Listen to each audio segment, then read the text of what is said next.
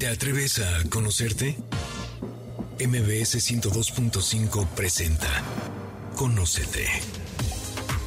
Un viaje a tu interior que, de la mano del Enneagrama y otras herramientas, te ayudarán a encontrar la mejor versión de ti. Conducen Andrea Vargas y Adelaida Harrison. Comenzamos. Muy buenas tardes. Esto es Conócete y nosotros somos Adelaida Harrison y Andrea Vargas. Y ahora que estamos iniciando el año, les traemos un tema sobre nuestro tema favorito, perdón la redundancia, sobre Enneagrama, porque vamos a ver qué historia fue la que nos contamos, qué historia nos contó nuestro ego sobre nosotros mismos y que nos la creímos. Entonces yo creo que es momento, ahorita te saludo querida Adelaida, para cambiarla. O sea, ¿qué tanto nos platicamos? Porque yo creo que es momento de decir, bueno, vamos a hacer un cambio. Ya estoy cansada de lo que ya me conde, que si soy, que si yo... No vamos a cambiarle. Entonces, Así es. ¿cómo estás, querida? Bien. Muy contenta porque además es, tocamos hoy Enneagrama y Neurociencia, que son mis temas favoritos.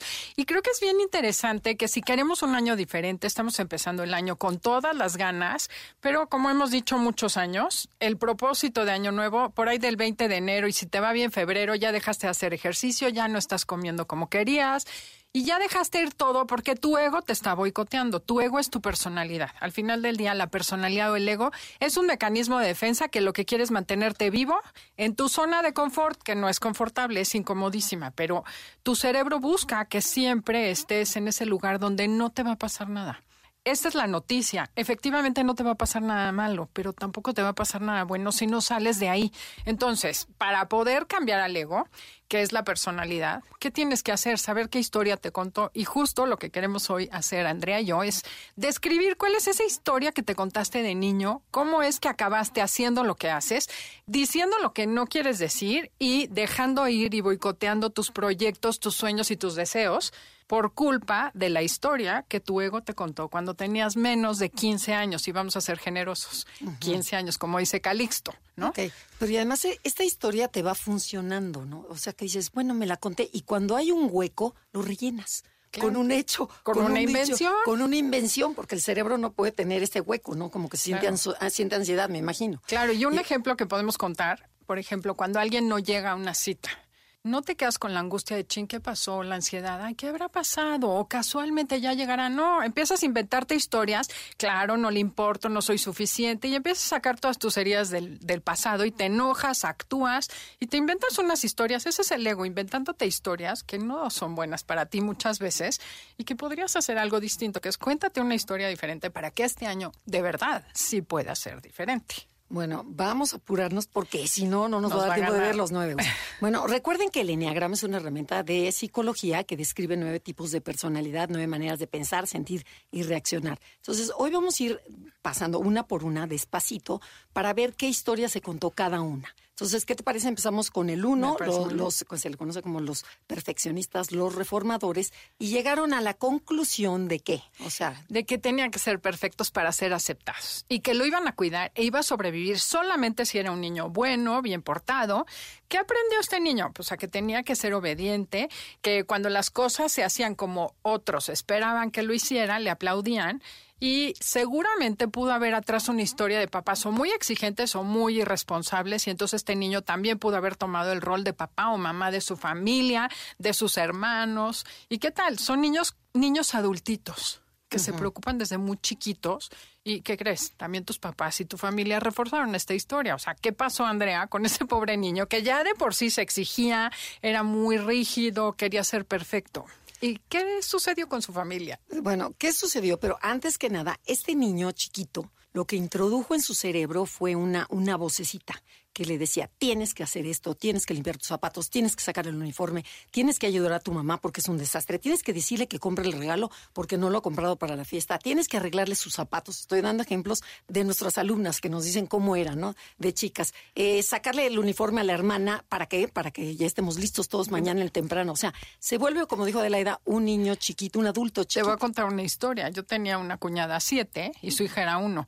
Entonces, como la mamá siete quería que su hija se divirtiera, siempre llegaba tarde al final a las fiestas para que las gozara al máximo y esta niña se moría de pena. Entonces inventaba que la fiesta acababa cuatro, dos horas antes Ajá, para para que que su ma- mamá llegara a tiempo. Ese es un niño uno.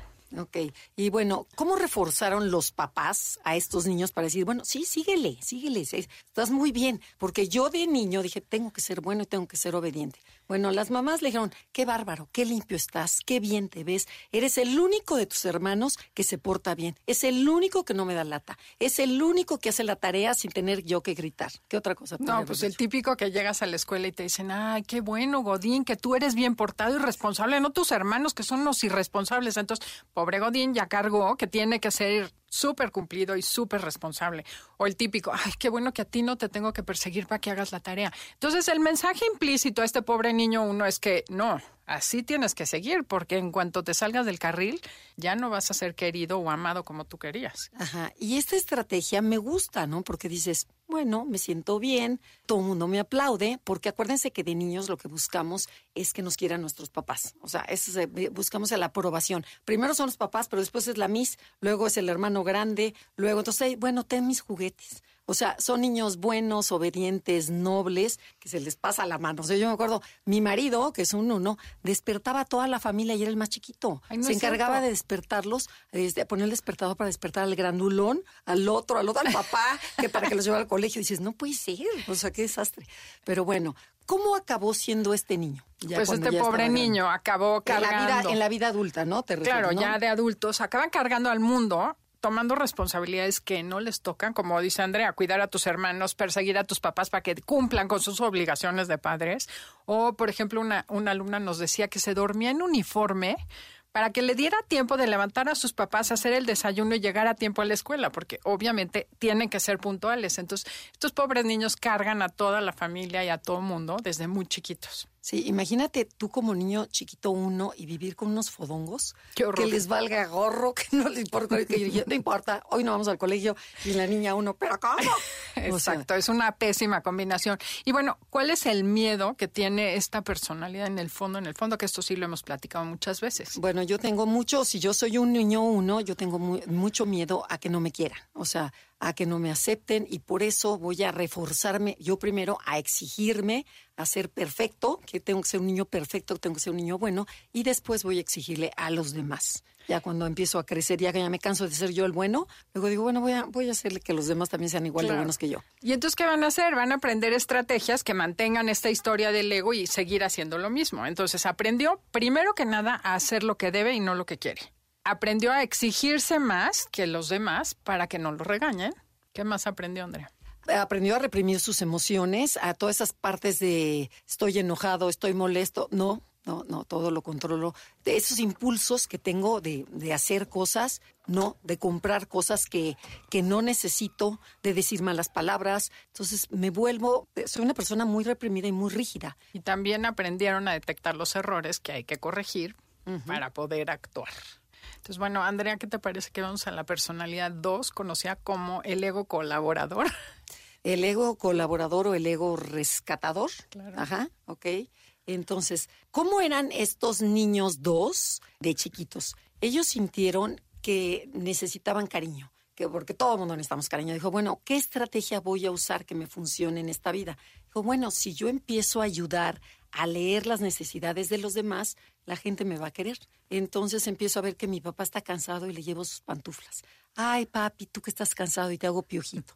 Y a la mamá, ay, ma, te traje tu té porque sé que estabas enojada con mis hermanos. Entonces dice todo el mundo, ay, pero qué linda niña. A la miss, ay, miss, te traje la manzana. Es la típica, ¿no? La de la manzana.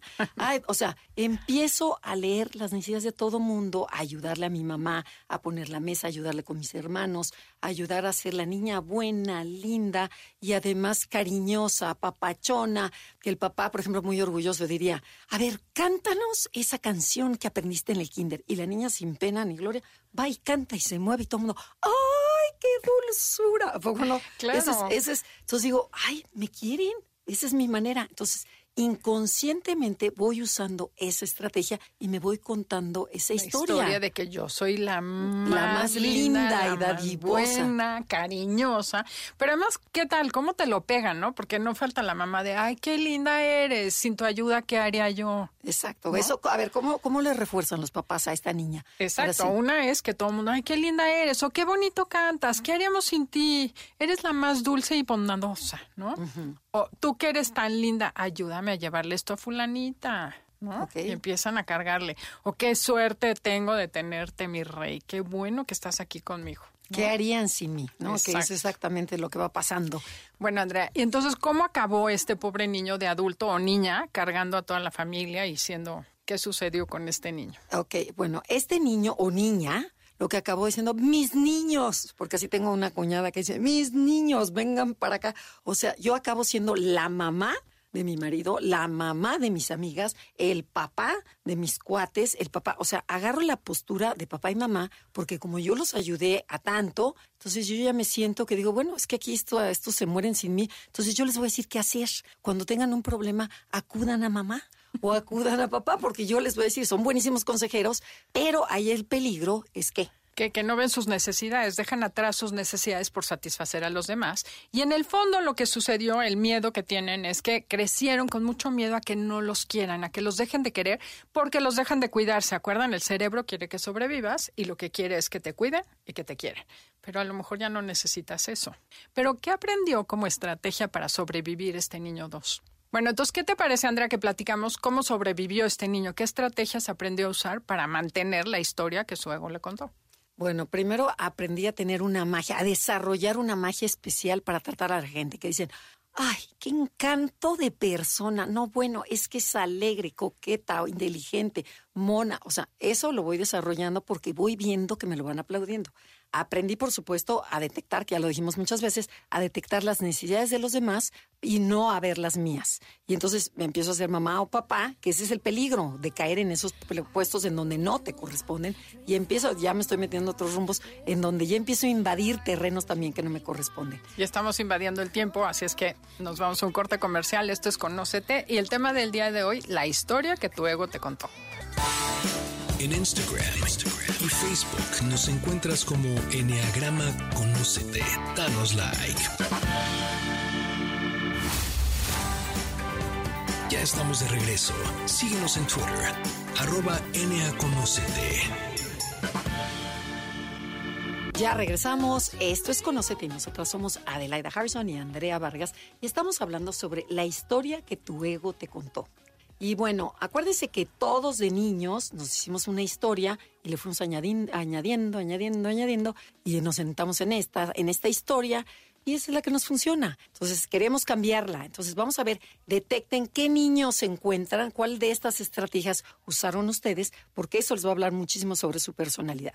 Entonces vamos a hablar sobre la historia de la personalidad del ejecutor, o sea, de, La historia de un niño ejecutor. de un niño ejecutor, que ya con la palabrita, ¿no? De un niño exitoso, echado para adelante. Entonces, cuéntanos, Adelaida, ¿qué concluyó este niño? ¿Qué estrategia usó? Pues mira, al final del día el niño de- en su infancia concluyó que tenía que ser exitoso para sobrevivir, para que lo quisieran y lo cuidaban, tenía que hacer cosas de valor para su familia. Y de niño vio que cada vez que metía gol, sacaba 10, le aplaudían, yes, ese es mi hijo, wow, qué increíble, estoy orgulloso de ti. Que es muy lindo echarle porras a tus hijos, pero esa dinámica repetida a través de la historia hizo que él sacara la conclusión de que solo iba a ser querido si hacía cosas valiosas, si lograba el éxito, la fama y el prestigio. Entonces, bueno, ese pobre niñito le reforzaron la historia de una manera muy parecida, ¿no? Bueno, y algo importante sobre estos niños fue que hicieron, bueno, ¿qué estrategia usaron? Empezaron a ver que había gente ganadora, había gente exitosa, había gente que le aplaudían y decían, oye, yo quiero ser así, que donde todo el mundo, guau, guau, qué padre, ay, qué guapa, ay, no, mira qué bien habla, uy, no, sacó medalla de oro, uy, no, es, es buenísimo, el más guapo de la clase. Que además vivimos en una sociedad muy, Totalmente. muy así, ¿no? Totalmente, Se premia al que logra, al ejecutor, al que dirás, al cuánto tienes. Entonces, pues ahí, de ahí se pescó este niño. De ahí se pescó este niño y dijo, ¿por qué no imito a esas personas? Y entonces mis emociones reales las mando a volar. O sea, las dejo por aquí a un lado y yo empiezo a ser un ganador y me siento lo más. Esa es una estrategia bien interesante que hay que mencionar. Este niño entendió, fíjate cómo sacas la conclusión de chiquito. No, a ver, las emociones estorban, porque llorar no me permite llegar a donde tengo que llegar. A donde me tienen Y que entonces, aplaudir. Claro, entonces, ¿qué hago? Al cajón las emociones y aprenden a cortar y separar sus emociones y su corazón de su cuerpo y su cabeza. Exactamente. Exactamente. Y de esta manera yo también aprendí que de esta manera si yo era ganador, mis papás me veían, me aplaudían, se sentían orgullosos porque como lo refuerzan. Vamos a ver, o sea, de tú eres niño y de y de niño te refuerzan tus papás te dicen, "Miren, miren, miren, este, este, este que está aquí es mi niño. El que sacó 10. El que metió gol. El que metió gol. La, Laurita, la que ajá. cocina. O, o esa guapa, esa guapa que se resalta sobre todo, esa es mi niña. Eh, Esa, esa, esa. ¿Qué otra manera? Pues también aquí aplica también el Laurita, cántales a tus papis, para, a tus tíos para que vean qué bonito cantas. Entonces no es porque quieras ser perfecta, sino porque eres guau, grande, ¿no? El típico como te ven, te tratan, échale ganas, mijita. Oportunidad, solo hay una. La primera impresión es cinco segundos. Después ya no puedes hacer nada. Entonces, claro, empiezan como Y a fíjate, decirles ¿cuá- que es importante. ¿cuántas veces, a lo mejor que es culpa de nosotros los papás, tuvimos de chico ganas de, de ser a lo mejor bailarina o a lo mejor ganas de ser una escritora famosa o a lo mejor ser un deportista? Y entonces nuestros deseos se los, se los, ¿cómo dirías? Se los Proyectamos. proyectamos a los hijos y les exiges. Y somos las típicas mamás que metemos a los niños en todo tipo de clase. Pero ¿por qué no? Equitación, natación, unas cosas hasta ridículas, ¿no? Que dices, bueno, eh, clases de, de Lego, que se, bueno, se me hacen padre esas clases de Lego. Del Lego. Ajá, o sea, hay muchas cosas. Pero ¿para qué? Para que el niño sea buenísimo. Entonces yo solito estoy aplaudiéndole para que mi hijo sea un tres. Porque estás haciendo que tu hijo sea tu carta de presentación y creo que esto nos pasa a muchos papás. Tus hijos son prestados y tu obligación es sacar su mayor potencial, no que sean tu carta de presentación y te hagan quedar bien a ti. Pero claro, yo era de esas, ¿no? ¿Cómo no vas a ir bien peinada? Van a decir que soy una cochina y no te peino. Y realmente es mi interés de que tú estés bien presentada para que digan qué buena mamá soy yo. ¿Cachen? Como también hay un tres dentro de todos y todos tenemos estas historias, aunque no sea nuestra personalidad principal, claro que todos traemos cargando de todo un poquito. La idea es que caches cuál es la tuya. Exacto. Entonces, bueno, ya de adulto, ¿cómo acabó este, este niño que empezó a copiarle a los ganadores? Cre- bueno, él aca- acabó creyendo que sería el mejor en todo, en el terreno en el que se movía. Si era atleta, si era cantante, si era... Lo dime, que sea, alguna- abogado, médico. Ajá, lo- veterinario, lo que fuera, eh, iba a ser la mejor. Entonces, yo como estrategia le voy a meter todas las ganas del mundo, voy a trabajar doble, voy a estudiar en las noches, voy a hacer para lograrlo, para lograrlo, para lograrlo. Esa va a ser la estrategia que, que voy a tener, ¿no? Y bueno, ¿y cuál sería el miedo más profundo que tiene esta personalidad, Teresa? Pongan atención porque esto es muy interesante y podemos entender mejor esta personalidad. Su miedo es no dar el ancho, no ser suficiente para que se sientan orgullosos de él o ella. Y entonces, ¿qué hago? Me esfuerzo triple, trabajo triple para lograr más cosas y si no las logro, por lo menos las invento y las presumo, porque me da mucho miedo no ser suficientemente valioso para que tú me quieras. Y bueno, ¿y cómo, se, cómo sobrevivió? ¿Cómo lo vemos ahora, no? Cuando la personalidad no está muy sana, aprendo a guardar las emociones en un cajón porque me estorban para llegar al éxito, que ya, los mencio- ya lo mencionamos. Aprendemos a, por ejemplo, empiezan ellos inconscientemente a hablar mucho de ellos mismos. Es que yo hice, yo torné, es que, pues, bueno, sin mí, es que qué bárbaro, es que mi equipo, es que, o sea, todo es yo, yo, mi vacación fue la mejor, mi, mi, o sea, Santa Claus a mí me trajo lo mejor, ¿eh? O, bueno, todo es como lo máximo, lo máximo, lo máximo. Entonces la gente inconscientemente empezamos como a idealizarlos, porque se la creen a tal grado que los vemos guapos, perfectos, se hacen como íconos de la Una sociedad. amiga mía decía que eran como para darles un tubazo, porque dices tan perfecta, tan simpática, tan segura, que dan ganas de darle un tubazo para que tenga un defecto. Y realmente atrás, ahora sí que no todo lo que brilla es oro, porque esta persona aprendió a enfocarse a las metas y no importa sobre quién pases, o sea, como el fin justifica los medios, creo que sería una frase que podría definir al tres cuando no está sano, cuando está integrado. Sí, y principalmente a descuidar las emociones. Entonces, llegan a ser personalidades muy exitosas que llegan a muy, llegan muy lejos. Sin embargo, cuando hablas de amistades profundas o de parejas o relaciones de pareja, hay veces ahí es donde tambalean. Y bueno, ¿qué te parece que vamos con la historia de un romántico, un creativo? que fue lo que sucedió con el niño cuatro? Bueno, vamos con la personalidad 4, que se le conoce como los niños románticos, los niños creativos. ¿Y qué pasó? ¿Qué conclusión llegó? Tengo que ser diferente para poder sobrevivir en este mundo.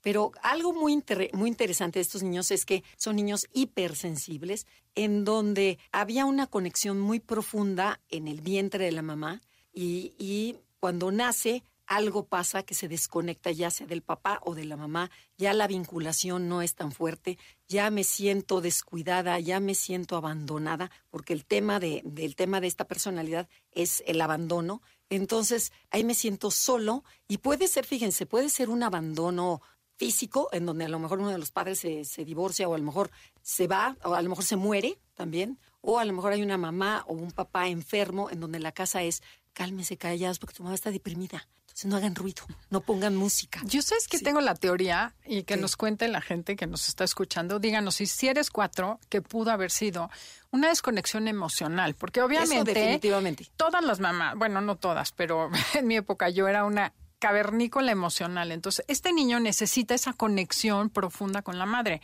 básicamente madre, porque es biológico, y nace y encuentra una mamá que es cero capaz de conectarse con su hijo. Entonces creo que ese es el vínculo y el abandono real y profundo que sienten los cuatro, no tanto que sea físico, como que es más emocional. y eso luego hace que su sistema de atención y su cerebro se enfoque en todo lo que no le das, en todo lo que no tiene y en todas las carencias. Por una parte sí, sin embargo, hay muchas historias en donde cuentan que el divorcio de sus papás, a lo, a lo mejor la mamá sí siguió la vinculación, pero ya no hubo vinculación con el papá y ahí se crea un abandono enorme. O, pero es vinculación, o sea, es emocional, no es, un abandono físico. Empieza, em, sí, es que empieza con lo físico y después el emocional. Ahí tengo mis dudas, pero bueno, luego lo discutimos. Luego nos peleamos. Díganos, público, qué opinan. Ok, bueno, ¿y cómo reforzaron a este niño o niña cuatro de chiquito? ¿Qué, ¿Qué, decían los papás? Bueno, una de las frases podría ser, es que contigo no hay manera de darte gusto, es que nadie te entiende, ¿no? O el, típico de tu casa. sí, no, por ejemplo, yo tengo una hija cuatro en donde dice, bueno, que dices, bueno, ¿y ahora por qué lloras? O sea, mis hijas, las otras decían, bueno, ¿ahora por qué llora mamá? Todas las noches, todos los días llora. Y bueno, al cuatro es una parte muy importante en donde les gusta llorar. Y si no conoce el enneagrama, los ves como raros. También mi esposo me decía, bueno, pero ¿por qué está llorando? O sea, no entiendo. ¿Qué pasa? ¿Qué pasa con esta ¿Qué niña? Hicimos mal ¿Qué hicimos mal? ¿O en qué la regué? Que ahora está llorando. No, es parte del cuatro. Lo importante es que no te enganches en, ese en esa llorada, pero que sí lo permitas, sí lo abraces y que, y que lo le des su espacio, ¿no? Para sacar Dale estas emociones. Chance de llorar. Exacto. Bueno, cuéntanos, Adelaida, este cuatro, romántico, sensible, hipersensible más bien, ¿cómo es de grande? ¿Cómo acaba usando esta estrategia? Pues este adulto acabó después de ser niño, creyendo que tiene que ser diferente para ser cuidado y querido, se olvidó que es único e irrepetible. Esto es bien interesante. Una alumna dijo, cuando yo entendí que todos somos únicos e irrepetibles, dejé de querer ser diferente y especial. Porque atrás de eso es como, a ver, si me quieres mucho, me dejas a mí ser diferente, me dejas ser especial. Mi nieta, desde chiquita, a los cinco años, ¿verdad que yo no me tengo que bañar como mis hermanos? O sea, tengo ganas de sentirme única y especial pero como la consentida de la casa, ¿no? Entonces, esa necesidad, ¿qué necesito yo para pedir lo que me falta para que me lo den? Y eso es lo que genera ese sufrir del cuatro. Y, bueno, ¿qué va a tener? pero, pero fíjate, otra estrategia ahorita que estás diciendo de tu nieta, así como yo soy única y especial, es también llevarla contra de todos. O sea, por ejemplo, yo me acuerdo que en mi casa decíamos, bueno, vamos a tal lugar. No, yo no quiero ir, me quiero quedar en la casa. Pero ¿cómo quedarte en la Sí, me quiero quedar aquí en la casa encerrada. No, no, o sea, era llamar la atención para, que, todo el mundo voltee a verlos. Ajá, para que digan, yo soy diferente, ya, ¿cómo la llamo la atención? Acuérdense que cada uno queremos llamar la atención, ¿para qué? Para que nos quieran. Usamos a veces caminos diferentes y a veces nos funcionan y a veces no, pero al cuatro sí le funcionó ser diferente. Bueno, tenemos que ir a un corte comercial. El tema del día de hoy es la historia que tu ego te contó. No se vayan, regresamos después del corte comercial y el programa, si les parece que es de valor para otras personas, compartan el podcast, está en cualquier plataforma digital. En Instagram, y Facebook nos encuentras como Enneagrama Conócete. Danos like. Ya estamos de regreso. Síguenos en Twitter, arroba Conócete. Ya regresamos. Esto es Conócete y nosotras somos Adelaida Harrison y Andrea Vargas. Estamos transmitiendo desde MBC Radio Ciudad de México. Gracias por escuchar nuestros podcasts, porque no saben cómo ha crecido la audiencia en podcast y nos, bueno, nos hace muy, Muy agradecidas estamos. Muy agradecidas.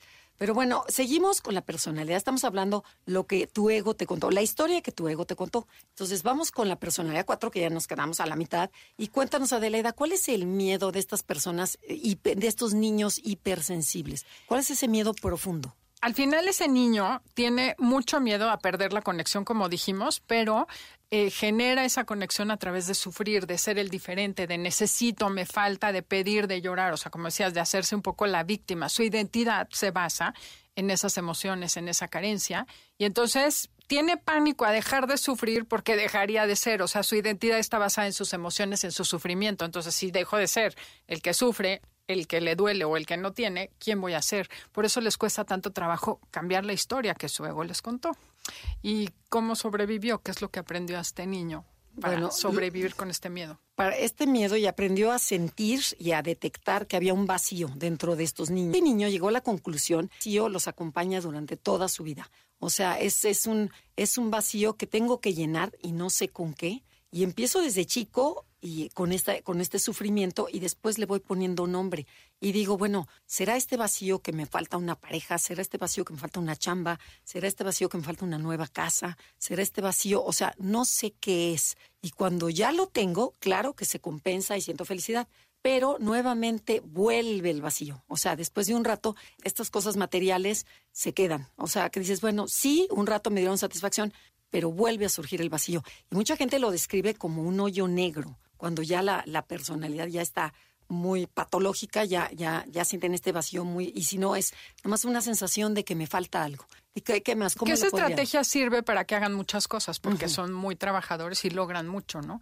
También aprendieron a vivir conectados con sus emociones, tanto que se identifican y se les olvida que no son sus emociones. aprendieron a desarrollar una imaginación enorme porque a fantasear, o sea, y decir, bueno, no tengo esto, pero puedo soñar. Entonces sueño en el futuro o sueño en el pasado, si me hubiera casado, si hubiera tenido tantos hijos. No, hombre, si yo hubiera sido actriz como quería, no, no estaría aquí trabajando. O sea, si estuviera, entonces empiezo a soñar y a fantasear miles de cosas y desarrollan una imaginación que por eso se vuelven creativos, son buenísimos. Claro. En el área creativa, aquí nuestros camarógrafos seguramente tienen esta personalidad. Sí, porque hay no- muchísimo nos veo que hacen cara y suspiran. Ajá. Pero bueno, efectivamente sí viven añorando tiempos que fueron mejores o fantaseando con tiempos maravillosos que llegarán. Pero eso lo saca del presente. Y bueno, presente tenemos que seguir con la, la historia de un observador, Andrea, de la personalidad 5. La historia de un observador son niños que son estos niños callados, que están solitos, que hablan muy parco, que te contestan sí, no, que no, te, no les gusta que los abraces, que te ven llegar y te hacen así la mano de, no, no abuela, no te, no te acerques, ¿eh? porque yo tengo un nieto cinco que está exactamente en esta etapa. Ajá. Entonces este, dices, no, sí, ya sé que es un cinco. Y esto es, lo, esto es lo, lo rico del enneagrama, que si tú conoces la herramienta, no te lo tomas personal, porque si te llega un nieto y te hace, no, abuela, no, y dices, Te Dios mueres. Dios ahorita ya te das un harakiri, pero dices, no, es un 5 y después te lo vas ganando y le vas haciendo un, ¿cómo le dicen? El que le pegas con la mano, este, un Give me five. give me five, y entonces empieza a soltar y luego la, la cosquilla y ya se empieza a reír y ya todo el Pero rollo. poco a o, poquito. o un dulcecito que traigo por aquí, un chocolate, o sea, la manipulación total, pero te vas acercando a este niño, ¿no? Pero este niño llegó a la conclusión que tenía que ser independiente y que tenía que ser solo, estar solo para sobrevivir, o sea, aprender lo suficiente, tener mis juguetes, mis recursos para yo poder estar solo y no depender de los demás. Sí, básicamente sintió que sus papás no sabían muy bien lo que estaban haciendo y sacó la conclusión que mientras más preparado esté y menos necesite, mejor sobrevive. Entonces su supervivencia va a estar basada en tener información suficiente para entender el mundo que lo rodea y ser competente. Este es como su foco. Entonces, claro que son los niñitos que en la escuela son los que saben, los estudiantes. A veces los nerds decían, ay, no es que este no juega. ¿Y cómo reforzaron los papás y los maestros y los amigos la etiqueta del pobre niño? O sea, ¿cómo le refuerzan los días? Ajá. No entiendo qué te pasa. ¿Por qué si hay fiesta y no quieres ir? Todos tus amigos van a ir al camp y tú no quieres. Todo mundo juega en el recreo y tú te vas a la biblioteca. A ver, ¿qué eres raro? A ver, cuéntame que alguien te está abusando de ti. ¿Qué te pasa? Entonces, de verdad el niño dice, bueno, pues soy, soy un bicho raro porque ni siquiera me han abusado, ni siquiera me hacen caso, ni yo más bien no les quiero hacer caso a los demás niños, pero la gente me empieza a tachar. No, con ese no juegues, es rarísimo. No, con esa Hombre, no, no, no, es, es la típica nerd que ni, no, no, déjala, déjala, no, no le invites. O sea, entonces, ¿cómo la gente empieza a rechazar? O sea, la sociedad, que es muy cruel y más con los niños, empezamos a rechazarlos, ¿no? Y, y también desde papás. Yo me acuerdo mi vecino, que era un mega cinco, me traía las cosas y yo decía, qué cosa más rara de hijo tiene mi vecina. O sea, y me mandaban los papeles, pero no me daban ni la cara, no me quería ni ver. Entonces, no, empiezas a entender el enneagrama y dices, ok, hay que respetarlos, así son, son encantadores, son monísimos, pero hay que saberles llegar. Claro, sobre todo porque de adultos estos niños acabaron siendo, sintiendo que el mundo es invasivo, encerrándose. Y los, y claro, mundo. Y, además los millonarios, ¿eh? para que no eh, se me sí, sientan exacto. los cinco, Bill Gates, este Slim, Steve Jobs. o no, Steve Jobs no, millonario, pero exacto. Hay mucho, mucho millonario cinco. Pero, ¿cuál es este miedo que tiene el cinco? Porque ya dijimos que acabaron, como dice Andrea, siendo este, pues considerados raros, solitarios, observadores, les gusta estar solos y su mejor amiga es su cabeza, definitivamente. Pero ¿cuál es el miedo que hay atrás de esto? Bueno, hay un miedo eh, de, de chiquito a que me invadas. O sea, que entres tu mamá sin permiso a mi cuarto y este y abras la puerta y que digas, a ver, no sé qué. Y dices, a ver, no, no. Entonces, a que los niños me, me invadan con, pero desde el ruido, porque además son hipersensibles, entonces el ruido les molesta. El que, por ejemplo, que una fiesta hay demasiado ruido, ya se quieren ir. Si están con los primos, ya se quieren ir. O sea, se quieren aislar, aislar. Entonces, tengo mucho miedo a sentir esta invasión.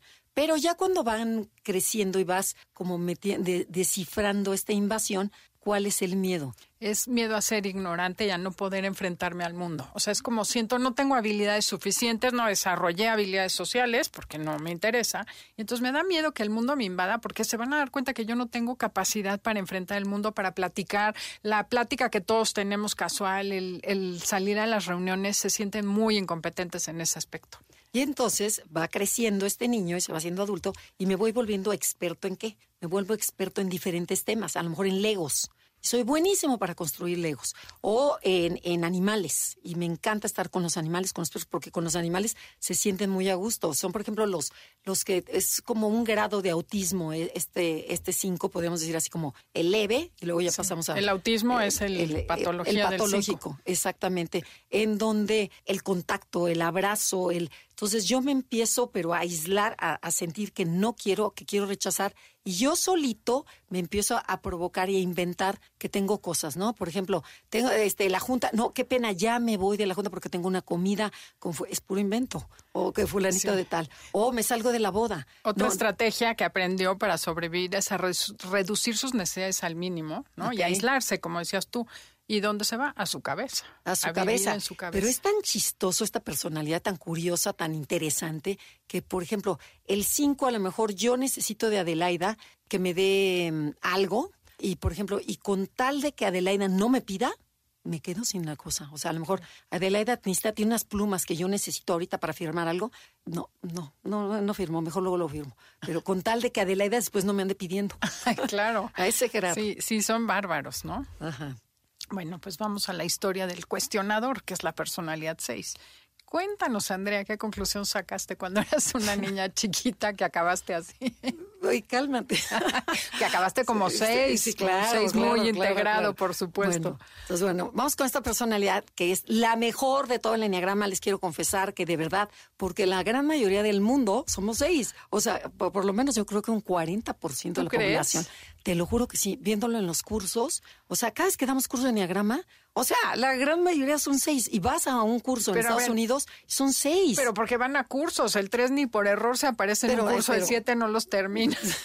Pero no, yo, yo, yo de verdad sí llego a la conclusión que son seis. ok. Ajá, El ok. 6 es una personalidad muy linda. Es la mejor. Entonces, bueno, para que no se sientan mal. Llegamos a la conclusión de que este mundo es peligroso. Hay que estar alerta al peligro porque nunca sabes si el papá va a llegar de mal humor, si la, maestra es confiable, si el compañerito te va a robar el lunch, si te van a robar el examen. Si, o sea, entonces aprendes a escanear y a estar alerta. En lugar de ver hacia de arriba hacia abajo, empieza a ver horizontalmente. Sea, ¿dónde está el peligro? ¿Dónde está el peligro? Y de verdad, ¿eh? O sea, así es. Escaneas grueso todo. Escaneas grueso y estás pendiente de muchas cosas que la gente no ve. Y bueno, claro, los adultos te lo refuerzan porque empiezan con cosas como, piensa mal y acertarás, mijita. No todo lo que brilla es oro mujer prevenida vale por dos. O sea, te van metiendo todas esas ideas de duda, esto no funciona, ten cuidado, eh, cuidado, es peligroso. Tenemos una amiga que es seis, que quiero mucho, que a sus hijos iba y les revisaba la cama para que no fuera a ver que hubiera lacranes en la noche. Al jacuzzi, métete al jacuzzi con los lentes porque te van a dar una infección ocular. O sea, sí hay unos que son súper catastróficos. Pero definitivamente tu amiga era un seis. Claro, ella era seis. Y los hijos, pues naces y creces con ese miedo, esa angustia. Así es como refuerzan los papás las creencias de los niños. Exactamente. Y bueno, nos tenemos que ir a otro corte comercial. El tema del día de hoy es la historia que tu ego te contó. Les queremos compartir que tenemos curso nuevo de Enneagrama online a tu tiempo y a tu espacio para que lo hagan cuando quieran o para personas que no saben nada y dices, no, pues no me interesa todavía el diplomado, pero quiero saber de qué se trata. Los esperamos porque tenemos un curso bien padre que lanzamos recientemente y vamos a empezar así ya abierto en febrero, pero ya pueden inscribirse aparte en su lugar. En Instagram, y Facebook nos encuentras como Enneagrama Conócete. Danos like. Ya estamos de regreso. Síguenos en Twitter, arroba NAConocete. Ya regresamos. Esto es Conócete y nosotras somos Adelaida y Andrea y estamos hablando sobre la historia que te contó tu ego. Y bueno, vamos, Adelaida, que tenemos que darle prisa. Cuéntanos cuál es el miedo de esta personalidad seis cuestionadora. pues yo creo que al final el, el, miedo en general, miedo a la vida, miedo a enfrentar la vida, no voy a poder, no sé cómo hacerle. Y entonces acaban con miedo a vivir por miedo a morir. O sea, me da miedo todo, aprenden a detectar las señales, cuáles son las estrategias que lo hicieron sobrevivir, detectar el peligro para sobrevivir, para prevenirlo, para enfrentarlo, aprenden a ser súper escépticos y detectar las incongruencias, las segundas malas intenciones de las personas, o sea, sí son gente muy precavida que etiquetan a la gente en confiable y no confiable. Ok, bueno, ¿qué te parece? Vamos a la personalidad 7, a los niños 7, que se le conoce como los optimistas, los aventureros. Entonces, estos niños sacaron la conclusión de que hay que aprovechar las oportunidades al máximo. Esta, esta vida hay que vivirla, o sea, porque se nos va. Y cuéntanos, ¿cómo eran estos niños? Pues mira, el niño decidió que el peligro, el dolor es peligroso, que hay que huir de todo lo negativo, de todo lo feo y empezar a ver la vida desde el lado positivo. Como que desarrollaron un talento especial para animar a los demás, para ser optimistas y claro que sus papás se los reforzaron con cosas como, ay, qué lindo carácter tienes, siempre estás de buen humor. No, bueno, el de la clase, ¿no? Que se ataca de la risa a todo el mundo porque es el simpático, el que se burla de la maestra, el que hace la cara de chiflado y todo el mundo, Dices, esto me funciona, soy el divertido, soy el la alegría de la casa. Sí, el bufoncito, es la, la, alegría de la casa, eso es importantísimo, porque principalmente es en mi casa, ahí los hago reír. Entonces me funciona esa estrategia, entonces voy a ser el divertido. Y acuérdense, el dolor no va de acuerdo con, con, la, alegría. El problema grave es que entonces este niño, el día que está triste, todo el mundo, ay, pero si tú eres tan alegre, échale ganitas. Tú eres la que está siempre de buenas, poniéndonos a todos de buenas. Y entonces, ¿cómo acaba este pobre niño de adulto? Bueno, desarrollando una agilidad mental enorme en lo que tú vas, ellos ya fueron, ya regresaron, o sea, tienen una, una manera súper agradable de contar las anécdotas porque son eh, seductores, seductores de serpientes, o sea, todo mundo. Tienen ese talento especial para ver el lado positivo de todo o sea, te quedas encerrado en algún lugar y es el que va a contar el chiste, si está el terremoto y cuenta el chiste. Y de verdad son muy agradables estas personalidades. y bueno, ¿cuál sería su miedo? Tienen mucho miedo a tocar el dolor porque veían la, ven la tristeza como un pozo sin fondo y les da pánico entrar porque sienten que se van a quedar ahí siempre. Y aprendieron a sobrevivir evitando todo lo negativo de la vida, justificando todo lo negativo que sucedía como un aprendizaje o algo mejor va a venir. O sea, no se dedican a tomar el aprendizaje de las cosas negativas porque se enfocan en la alegría, en lo lindo, en lo bonito y se enfocaron mucho en aprender o más bien obtener lo que desean a través de la parte positiva.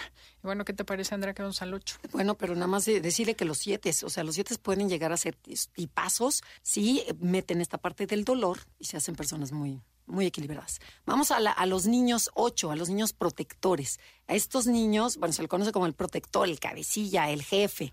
Y son esos niños que detectan rapidísimo. O sea, yo tengo un nieto ocho que de verdad, o sea, rápidamente, tú no juegas, tú sí juegas, tú no sé qué. Y dices, a ver, espérate, cálmate, mandón. O sea, entonces sacó la conclusión de que eh, este mundo es de los fuertes. Y él tenía que ser fuerte, tenía que ser ganador porque vivimos en una selva. Entonces, más vale yo comer a que me coman. Entonces, voy a hacer, usar todas las estrategias para hacerme niño fuerte. Entonces, todo lo que sea miedo, todo lo que sea vulnerabilidad, todo lo que sea tristeza, eso, lo, igual que el 3, lo voy a guardar en un cajón. ¿Para qué? Para que la gente me respete, para que la gente me, le, me tenga miedo, porque esa es otra manera, ¿no? Dices, ay, no, con ese no te metas porque ese pega o ese es un grito. La mejor defensa es el ataque. El ataque. Y obviamente los adultos lo refuerzan diciéndole, ah, este mundo es de los fuertes, mijito. Si no pegas, te pegan. Ándale, dale, no seas miedoso. O el quien nace para, hay quienes nacen para mandar y quienes nacen para ser mandados. Oye, yo me acuerdo, una vecina decía que llamaba a su hijo, el papá, le decía,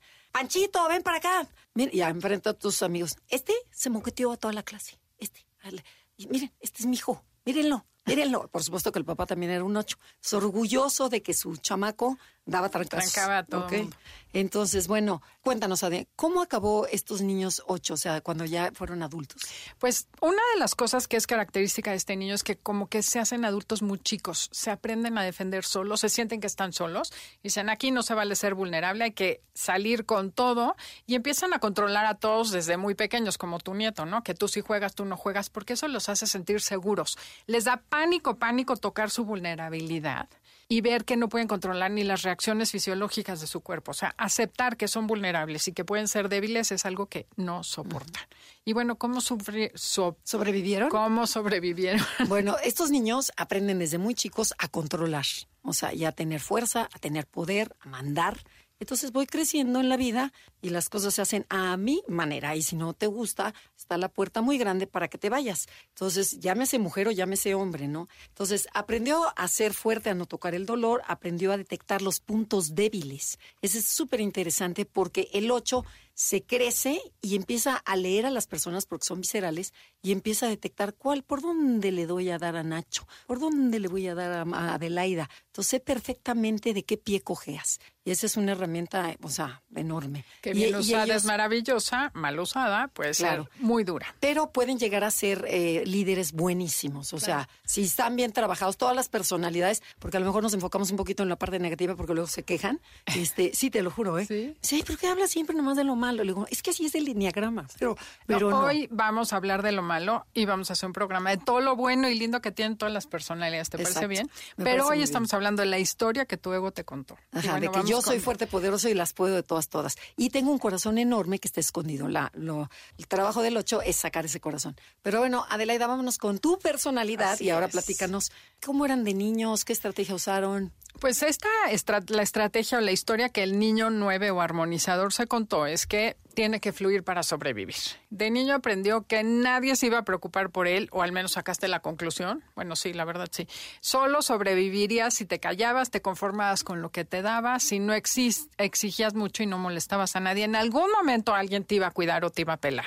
Entonces, bueno, sí es cierto. Yo sí me acuerdo haberme sentido así. O sea, como que llegaban mis tías, ay, mi reina era mi santo y el de mi abuela. ¿Dónde está tu abuela? Vamos a felicitarle. Y tú invisible, ¿no? Entonces, los adultos te van como reforzando esa idea de que calladita te ves más bonita, a los niños latosos ni quien los quiera, o no deslata, ay, se me olvidó pelarte, o sea, ma, necesito, ay, se me olvidó, o sea, sin querer te van reforzando eso mismo que te lastima, lo van haciendo y te vas creando esa historia y sacando esa conclusión. ¿Cómo acabamos de adultos? Pues ya me pueden ver. No, ya saben no, porque cómo este, Es, este es un ejemplo de un nueve muy padre. Pero eh, el 9, estos niños 9, en donde te dicen calladito, te ves más bonito, lo que quieras, empiezan a apagar su propia luz, empiezan a quedarse en un segundo plano, empiezan a no verse ellos mismos, a no dar lata, a que, bueno, ok, a fluir. Sí, vamos a tal lugar. Sí, ustedes decidan. Oye, ¿qué restaurante vamos a comer? El que quieran. Eh, bueno, bueno, ok. Todo es, ok, todo es fluir con tal de complacer a los demás. Entonces yo me voy apegando y apagando y me voy pegando a, a las personas y voy juntándome o haciéndome como ellas. Las empiezo a imitar sin darme cuenta. Esto es de forma inconsciente. Así es, esperando que en algún momento seas visto. Tu miedo enorme es al conflicto y provocar el enojo en las demás personas. Y bueno, ¿qué, ¿cómo sobrevivieron estos niños? Bueno, que más bien tú platícanos, aprendieron a callarse, a, decir que sí, pero qué otra cosa, a desconectarte de tus propias necesidades. La verdad es que sí generas, que eso te hace muy resiliente porque puedes aguantar correr mucho, no comer o lo que sea, pero es porque te desconectaste totalmente de tus propias necesidades. También aprender a mimetizarte con los demás para ser parte del grupo es a decir literal, acabas mintiendo o diciendo cosas que no es lo que crees, nada más por quedar bien con los demás, y a reprimir tu enojo porque de no sentirte visto y querido. O sea, sí hay mucho enojo y mucho dolor, como en todas las personalidades, de que no te pelan o no te ven, pero yo creo que la solución para no solo el 9, sino para todos, la puerta de salida está por dentro. O sea, es, en mi caso es verme yo. Y si yo me veo, porque esa es la diferencia entre el niño y la historia del niño era válida, era real, pero hoy en día tú eres un adulto y tú puedes cambiar tu historia. Puedes ver que no necesitas callarte para fluir porque nadie te puede cuidar mejor que tú. No tienes que ser fuerte porque nadie te va a atacar si tú no lo permites. Entonces, este es el chiste. Cambia la historia que tu ego te contó para que hoy hagas algo diferente y entonces sí tu vida sea diferente. Y este año que estamos empezando, logres las metas, los sueños y lo que tú quieres. Eh, y además les tenemos una sorpresa tenemos ya canal de YouTube. O sea, no hemos dicho, aquí no hemos anunciado en el radio, pero tenemos un canal nuevo de YouTube. Estamos poniendo ya todos los programas en video para aquellos amantes de entrar a YouTube. También tenemos ese canal nuevo, entonces estamos muy contentas y orgullosas. Acompáñenos y también lo pueden volver a ver el programa ahí con calmita las veces que quieran. para que vean todos los errores que hacemos, que nos conozcan, que luego le pongan cara al audio, ¿no? Porque luego dices, ay, ya le puse cara a esta persona que he escuchado durante tanto tiempo. Así es. No, es un placer tener otro canal para estar con ustedes. Pónganos preguntas, denle clic en la campanita, no sean así. Y déjenos mensajes, preguntas. Ahí vamos a estar en contacto más directo con ustedes. Bueno, y recuerden de nuestros cursos que estamos empezando, eh, de, si quieren saber un poquito de su personalidad de forma rápida, amena, tranquila, que dices, ok, yo quiero entender bien el enneagrama, pero no, ser, no quiero ser especialista, ese es el curso especialmente para ti. Así es, a tu tiempo y a tu ritmo. Esto fue Conocete con el enneagrama.